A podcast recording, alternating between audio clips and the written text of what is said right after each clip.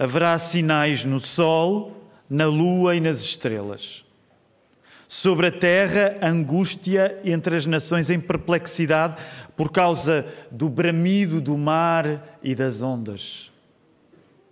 Haverá homens que desmaiarão de terror e pela expectativa das coisas que sobrevirão ao mundo, pois os poderes dos céus serão abalados.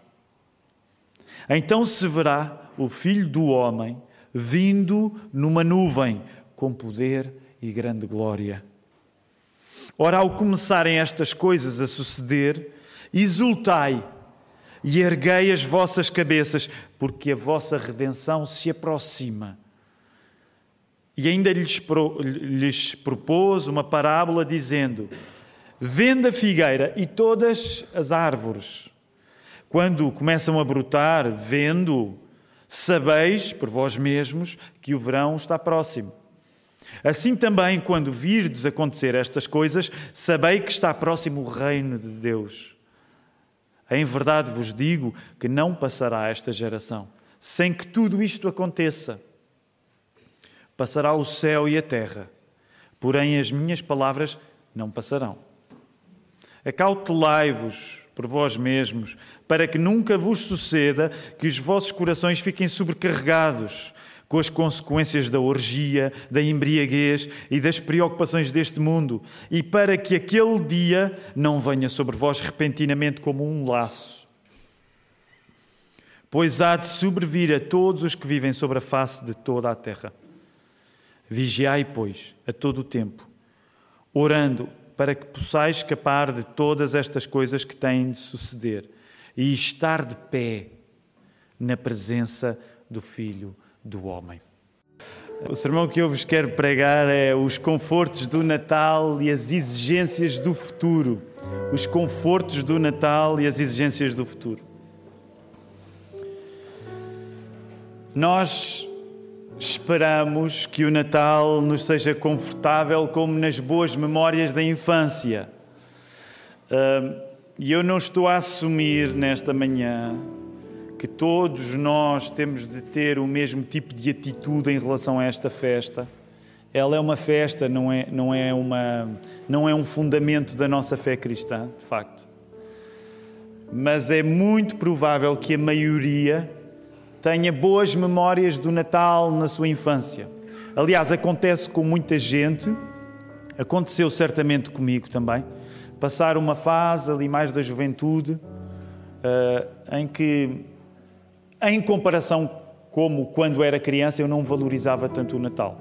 Depois, o que muitas vezes sucede é que para aqueles que têm filhos, os nossos filhos, de algum modo, reconduzem aqueles que tinham deixado de apreciar tanto o Natal a voltar a apreciar mais o Natal. A coisa interessante é que quando nós olhamos para a palavra de Deus, independentemente das nossas experiências de celebrar muito o Natal ou, ou não, mas é que quando nós olhamos para a palavra de Deus, nós descobrimos que a melhor maneira de celebrar o nascimento de Jesus, e isto à boleia da parábola da figueira, pede mais do que apenas as nossas boas memórias dos natais passados.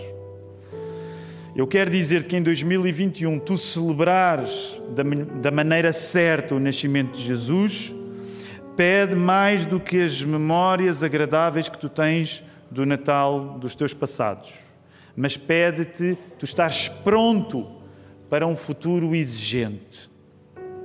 E é isso que nesta hora nós queremos ver acontecer uh, ao longo desta mensagem, que a nossa certeza de que o nascimento de Jesus é a coisa mais importante que já aconteceu no mundo, possa prontificar-nos para as coisas que são difíceis na nossa vida. E é por isso que nós, uma vez mais, vamos invocar o poder de Deus e orar estas mesmas coisas. Vamos orar. Querido Deus, nós agradecemos-te pelo dom, pela bênção de nós estarmos juntos nesta manhã.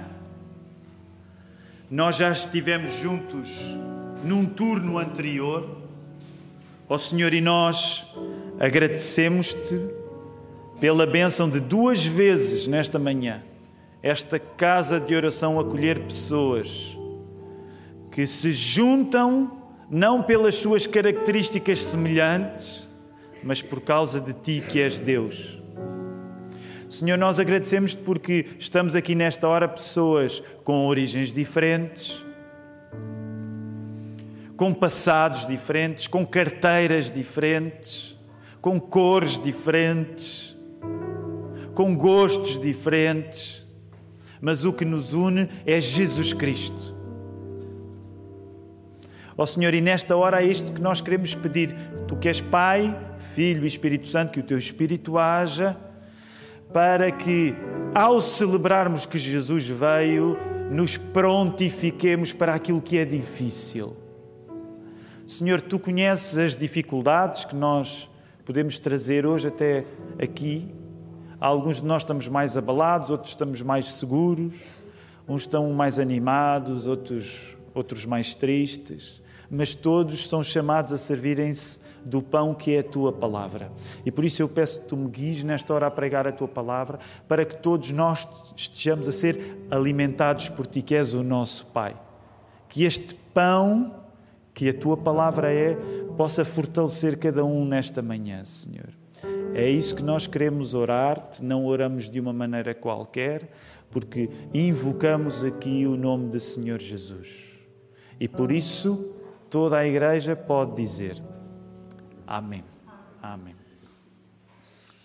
Queridos irmãos, para as igrejas que marcam o Advento, e esse é o nosso caso, eh, a parábola que Jesus contou sobre a figueira é um texto clássico. Aparece com frequência quando nós começamos esta caminhada em direção ao Natal. O Advento, que é o período que começa hoje, no quarto domingo antes do Natal, sugere uma celebração mais profunda e longa do nascimento de Jesus.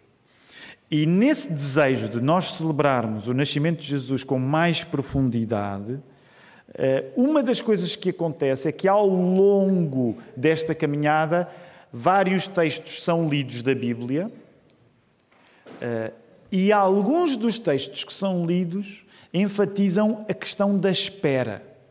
Não é possível passar pelo advento sem sermos ensinados a esperar. Isto é uma coisa que todos os adventos nós gostamos de dizer. E sabem, uma das coisas saborosas deste Advento em 2021, agora na, na escola dominical falávamos um pouco acerca disso, eh, tentava aperceber-me quem é que trazia uma maior tradição de celebração de Advento ou não, porque muitos de nós, esse é o meu caso também, crescemos em igrejas onde eh, o Advento não era tão, vamos dizer assim, não era tão formalmente celebrado.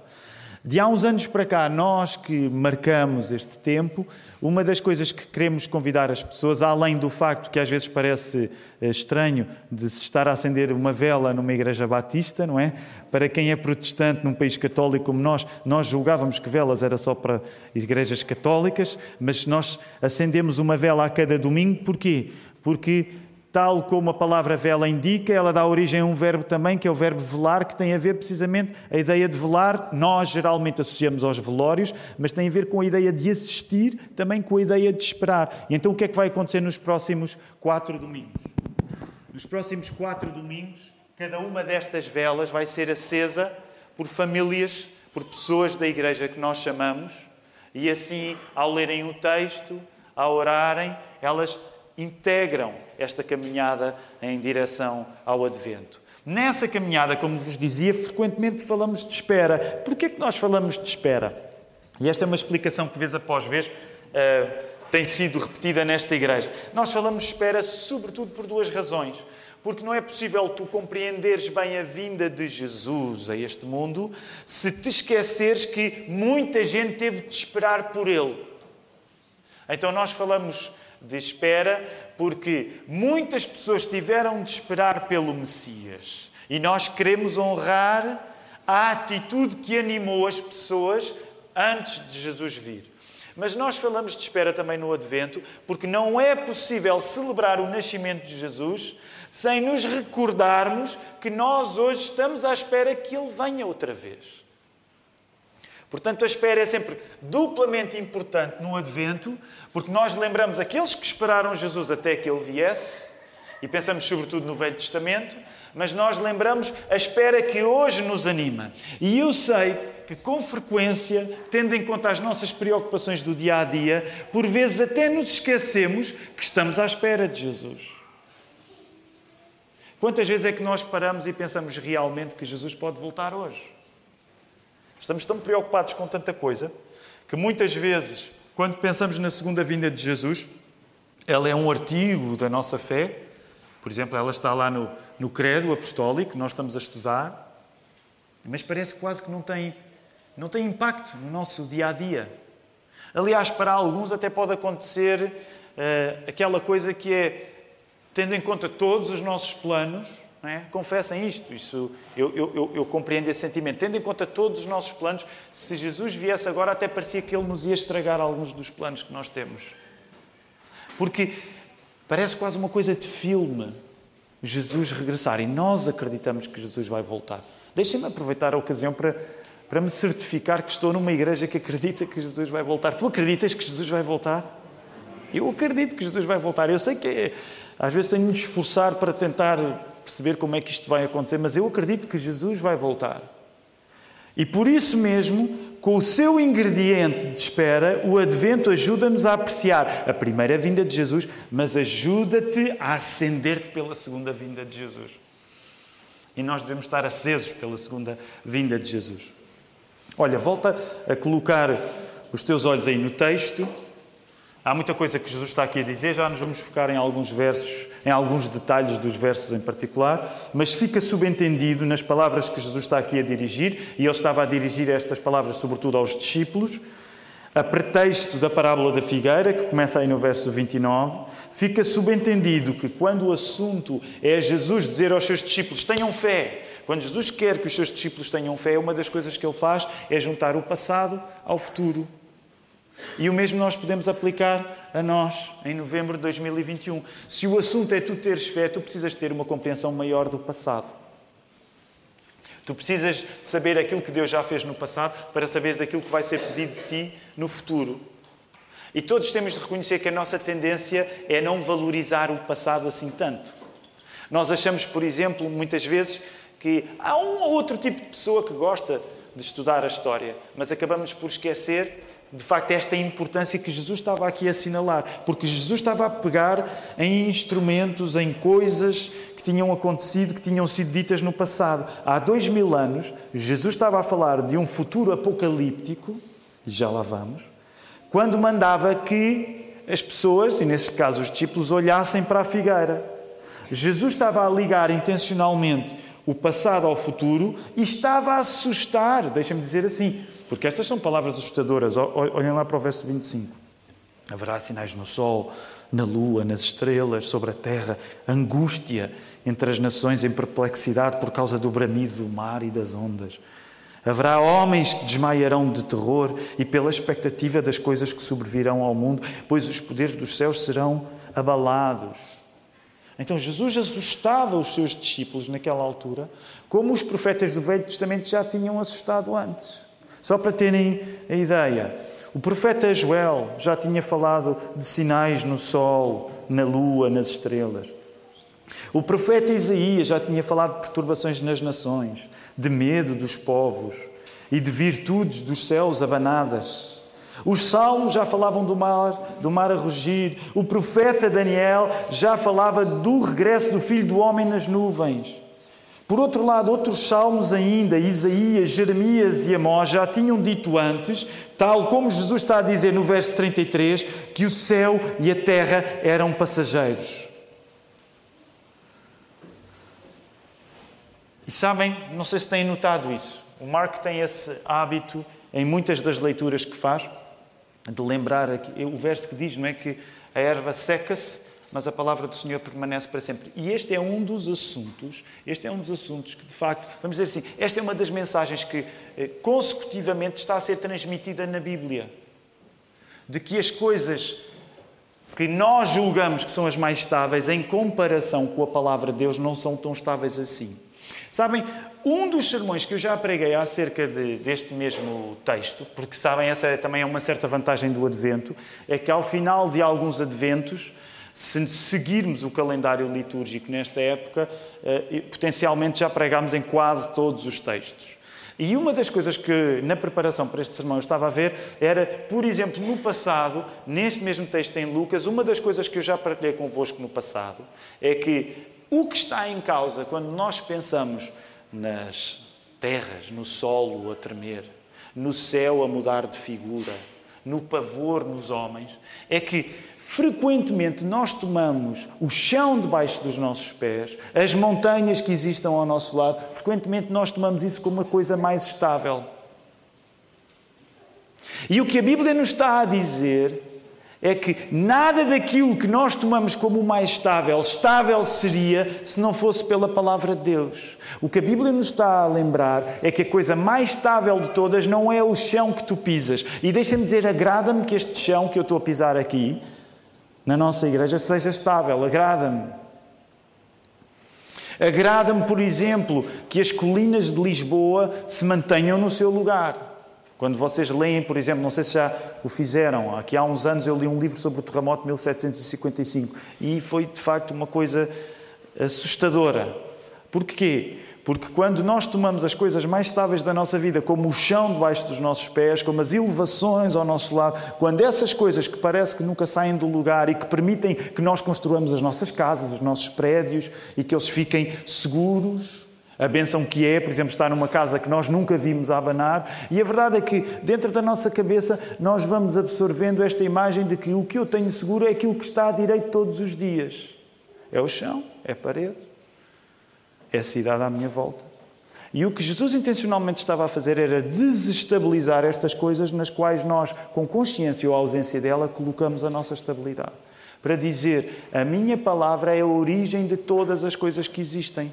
E é por isso que nos voltamos a lembrar do Gênesis, que temos estado a estudar, no capítulo 3 em particular, mas do capítulo 1, quando me lembramos que todas as coisas que existem só foram só são existentes por causa do faça-se de Deus. Faça-se. Portanto, isto só por si dá um sermão, mas não é o sermão que eu vos quero pregar nesta manhã. Mas é uma das coisas que eu quero aproveitar para te dizer, porque sempre que chega Lucas 21, essa é uma das convicções que eu tenho e que eu gostaria que fosse a tua convicção também. Não tomes as coisas aparentemente mais estáveis da tua vida como as coisas estáveis porque a coisa mais estável é a palavra de Deus. Por isso é que o Senhor estava aqui a dizer: passará muita coisa. Olha aí o verso 33. Passará o céu e a terra. Tu já viste a terra a passar? Nunca viste a terra a passar. Ela continua no mesmíssimo lugar onde tu a tens visto a vida inteira. Mas Jesus está-te a dizer: isso vai passar. Mas há uma coisa que não vai passar, que é a minha palavra, é a palavra de Deus. E este discurso é de facto um discurso apocalíptico. Nós geralmente ouvimos a palavra apocalipse e o que é que pensamos? Pensamos no fim do mundo. Está certo, mas não é bem aquilo que a palavra apocalipse quer dizer. E então, em cada advento, e não é só no advento, muitas vezes falamos acerca disto, eh, que a palavra apocalipse não quer dizer fim do mundo, mas quer dizer revelação. E eu vou citar um homem, um escritor inglês, ele chama-se Paul Kingsnorth, e eu vou citá-lo eh, porque ele fala um pouco acerca disto mesmo, do que é que a palavra Apocalipse significa, e, e no, no, parágrafo que vou citar dele, ele aplica isto aos dias que nós estamos a viver. Portanto, às crises de 2021 e em em relação à questão da pandemia em particular. Portanto, passo a citar este homem, Paul Kingsnorth. Ele diz assim. Vivemos num tempo apocalíptico no sentido original da palavra grega apocalipsis, revelação. O que está a acontecer à superfície está a revelar o que sempre esteve debaixo, mas que em tempos normais fica fora de vista. Move-se algo mais velho, mais profundo, mais lento, algo com todo o tempo do mundo um espírito cujo grande trabalho é usar estes tempos fragmentados para revelar-nos o que precisamos de ver. tem sido revelador. Aliás, para revelar-nos o que precisamos de ver, coisas ocultas desde a fundação do mundo moderno. E ele, agora vai aplicar isto ao momento que nós estamos a viver. Tem sido revelador, acima de tudo, a tendência autoritária que reside em tanta gente e que vem sempre ao de cima em tempos assustadores. Acima de tudo, o que o apocalipse do Covid, diz ele, me tem revelado é que quando as pessoas estão assustadas, facilmente são controladas. O meu propósito neste sermão não é discutir todos, todas as problemáticas acerca do momento que nós estamos a viver, mas tendo em conta que este homem compreende o que Apocalipse quer dizer, é útil nós seguirmos o que ele nos está aqui a sugerir. Porque muitas vezes nós esquecemos que se nós ficarmos abandonados ao nosso próprio discernimento, se de facto não dependermos do, de um gesto de Deus que vem ao nosso encontro e nos ilumina pelo seu Espírito Santo, a nossa capacidade de compreender as coisas não é assim tão brilhante como nós julgamos. Portanto, acontece um paradoxo. Quanto mais nós reconhecemos que sem Deus nós não compreendemos bem a realidade, melhor nós vamos compreender a realidade. Então, o que é que isto significa? Significa uma coisa muito simples. O que a normalidade faz, em grande parte, é esconder a verdade das coisas. São necessários aqueles momentos raros, vamos chamá-los de apocalípticos, de revelação, em que, como muitas vezes o povo diz, quando alguma coisa acontece e o povo uh, diz: epá, aquela pessoa revelou-se. E é isto que está em causa quando nós vivemos um tempo tido por assustador. As coisas revelam-se. Agora, vamos voltar às palavras de Jesus, porque há aí algumas características que eu gostava que nós pudéssemos concentrar-nos brevemente nelas e entender o que é que nós somos chamados hoje, em novembro de 2021, tendo em conta as exigências deste tempo e do futuro. Veja o verso 28, primeiro.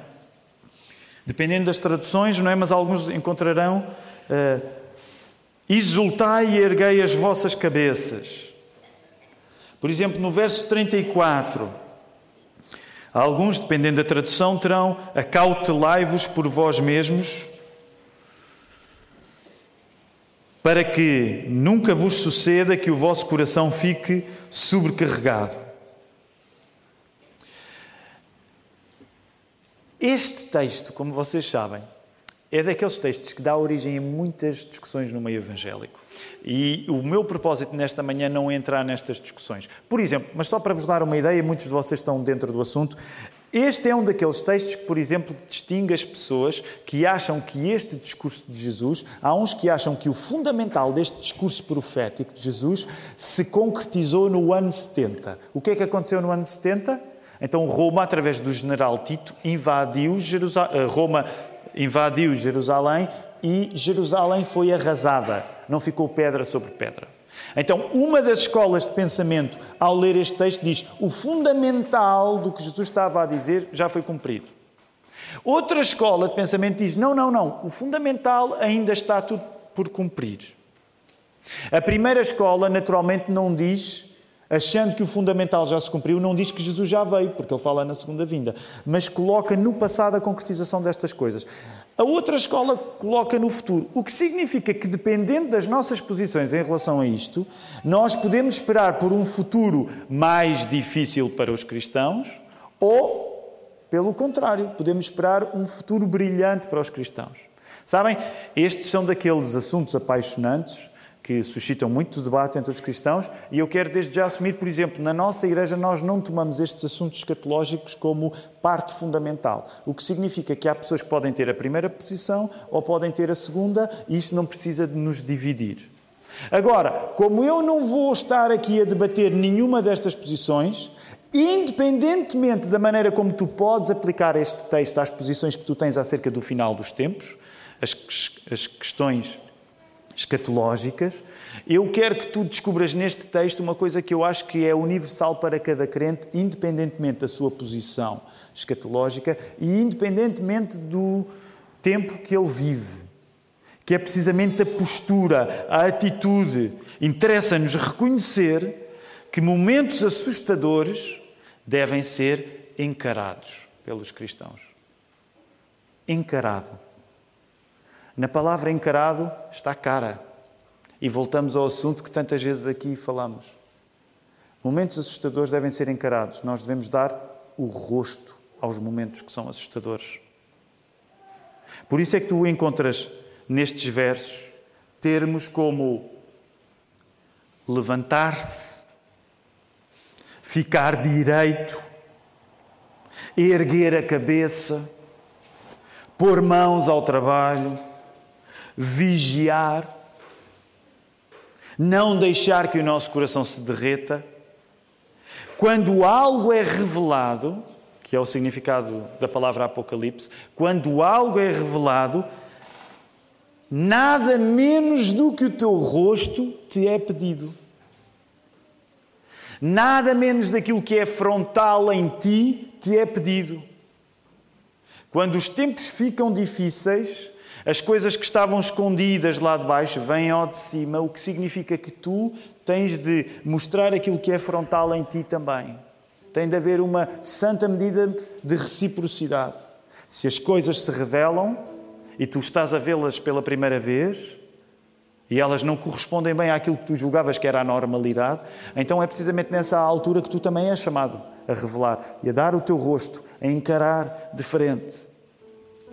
Reparem, uma das lições que tem sido bastante repetida nos últimos tempos e nas duas últimas mensagens em particular que o Filipe pregou é precisamente a facilidade com que nós respondemos à dificuldade não dando o rosto, não encarando, não fazendo face ao problema. Gênesis 3 ensina-nos que desde o início a resposta mais fácil é o contrário, é nós escondermos-nos Este é um exemplo um pouco corriqueiro, mas para aqueles que são pais funciona sempre, que é, creio eu que funciona sempre. Pode, ser, pode sempre haver novos pais e novas crianças com uma experiência bastante diferente, mas tu nunca precisaste de ensinar o teu filho a fugir das responsabilidades dele. Tu nunca precisaste de ensinar o teu filho a esconder-se depois dele ter feito uma asneira. Certo? Não sei se algum pai diz, ah, eu precisei de ensinar o meu filho eles geralmente nascem ensinados. O esconder-se depois de algo errado que é feito é uma coisa que as crianças não precisam de escola para. Porquê? Porque é precisamente a repetição daquilo que aconteceu lá em Gênesis 3. Deus pede o nosso rosto, Deus pede a nossa presença, Deus pede o nosso corpo e nós, diante de alguma coisa mal que fizemos, nós subtraímos-nos da cena. Escondemos o nosso rosto, escondemos a nossa face, fugimos para longe. Por isso, tão importante, tão importante, tão importante foi quando há duas semanas o Filipe pregava aquele texto acerca do onde estás. Tudo começa na nossa vida com a possibilidade de nós respondermos ao onde estás, Deus. E o momento em que respondemos ao onde estás, Deus, não é um momento de fuga, não é um momento de nos escondermos, é um momento de nós dizermos: Senhor, é aqui que eu estou, este é quem eu sou. Reparem, encarar o mal foi a solução que Deus pediu a Adão e Eva lá em Gênesis 3. Onde é que vocês estão? Venham, venham cá, deem a vossa cara. Onde é que vocês estão? Não vos estou a ver. Deem a vossa cara, deem o vosso rosto. Façam face a este momento. Não vos estou a ver. Onde é que vocês estão? Encarar o mal foi uma solução que Adão e Eva não conseguiram dar. O Filipe falou acerca disto nas últimas semanas. As explicações que nós damos em modo subterfúgio. E esta necessidade de encarar o mal que Adão e Eva não deram e que todas as pessoas do Velho Testamento não conseguiram dar, só foi dada pelo nosso Senhor Jesus Cristo. Porque o Senhor Jesus Cristo quando vem até nós, e é isso que nós estamos a celebrar agora no Advento, é isso que nós celebramos todos os dias, que nos reunimos. Mas quando o Senhor Jesus veio até nós, ao contrário de Adão, ao contrário de Eva, ao contrário de ti, o Senhor Jesus deu o seu rosto. E sabem que Jesus não deu só o seu rosto. E o rosto dele é muito importante porque, como falamos vez após vez, nós somos um povo talhado para ir ao encontro do rosto do nosso Senhor Jesus Cristo. Está lá em Apocalipse 22. É o sentido da nossa vida, vez após vez repetimos isto aqui. Mas o Senhor Jesus, que deu o rosto que nós vamos ver, o rosto que nós vamos ver, eu vou ver o rosto de Cristo, é a coisa mais importante na nossa vida. Ele não só deu o rosto, ele deu o seu corpo inteiro. Ele deu o seu corpo inteiro. Ele deu a sua vida toda. Porque Jesus deu o rosto e todo o seu corpo para fazer face à maior exigência de todas. E a maior exigência de todas é o perdão dos nossos pecados. Agora reparem, é aqui que eu quero terminar. Falando nas melhores memórias que tu podes ter dos natais do teu passado, a nossa atitude de enfrentar as exigências do futuro é uma atitude de prontidão que depende absolutamente do perdão de Deus, que é isso que Jesus nos veio dar. Gente pronta, gente pronta é gente perdoada. Gente pronta é gente perdoada. O que é que isto quer dizer? Quer dizer que a partir do momento que tu és perdoado, tu podes levantar o rosto, tu podes ficar direito. E olha aí para o verso 36 ainda, porque era aí que eu gostaria de culminar.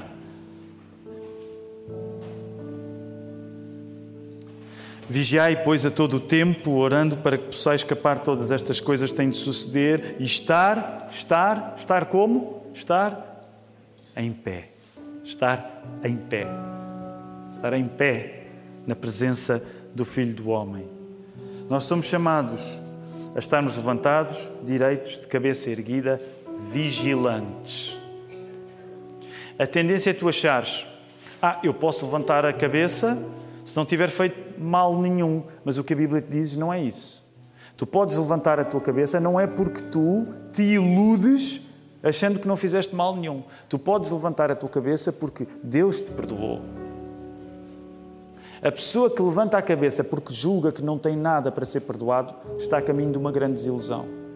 Ela vai ficar sem essa retidão da coluna que agora pode usar.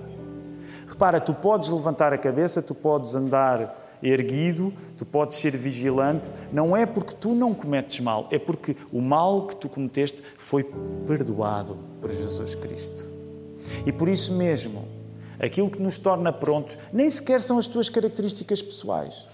Porque muitas vezes nós somos tentados a achar: ah, eu sou uma pessoa pronta, eu sou uma pessoa muito ativa. Ainda bem que eu não sou uma pessoa passiva, porque andam por aí umas pessoas passivas, eu vejo sempre moles, eh, mas eu sou ativo, eu não sei estar quieto, eu não sei estar parado. Não é nada disso que te vai fazer ficar fiel quando os tempos ficarem difíceis. A tua personalidade de raiz não te vai dar fidelidade quando o tempo ficar difícil. O que te vai dar fidelidade quando o tempo ficar difícil é o perdão que Deus te deu. É a segurança que tu tens em Jesus de que todos os teus pecados foram perdoados. Por isso, gente perdoada é gente pronta. Que o Senhor nos dê esta absoluta convicção e que avancemos também a partir daí. Vamos ficar de pé, vamos louvar ainda o nome dEle.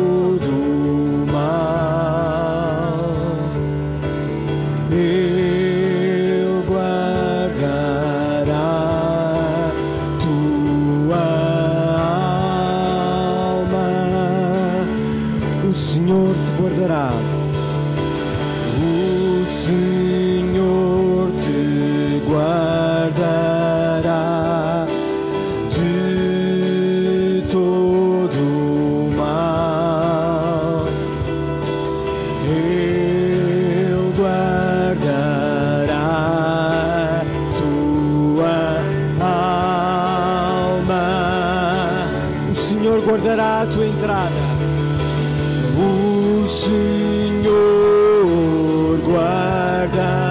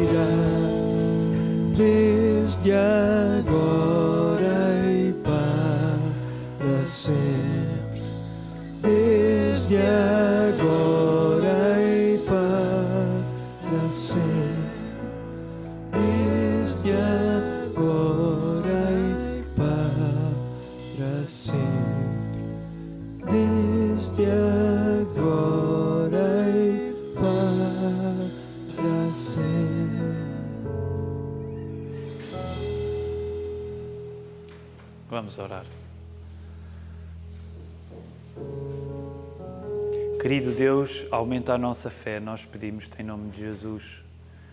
Querido Deus, dá-nos a coragem de que nós precisamos, Senhor. Mostra-nos.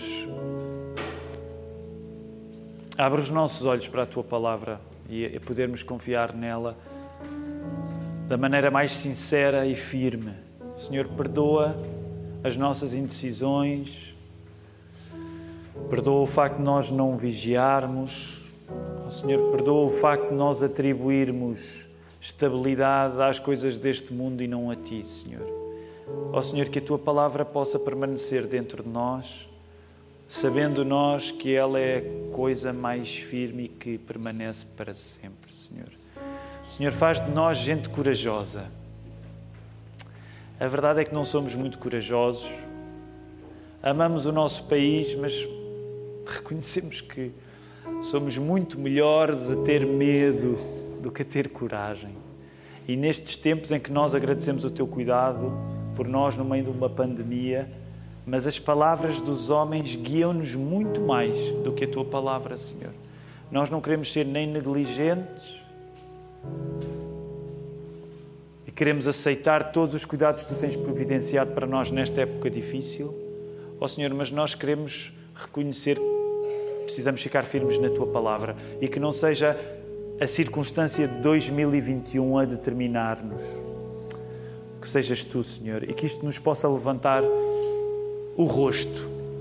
Ó Senhor, e do rosto levantado, que tu uses a pobreza do nosso testemunho com poder, sobretudo junto daqueles que ainda não te conhecem com quem nós convivemos. Ó Senhor, que a nossa força esteja a ser transmitida aos outros, porque a nossa força está em Ti.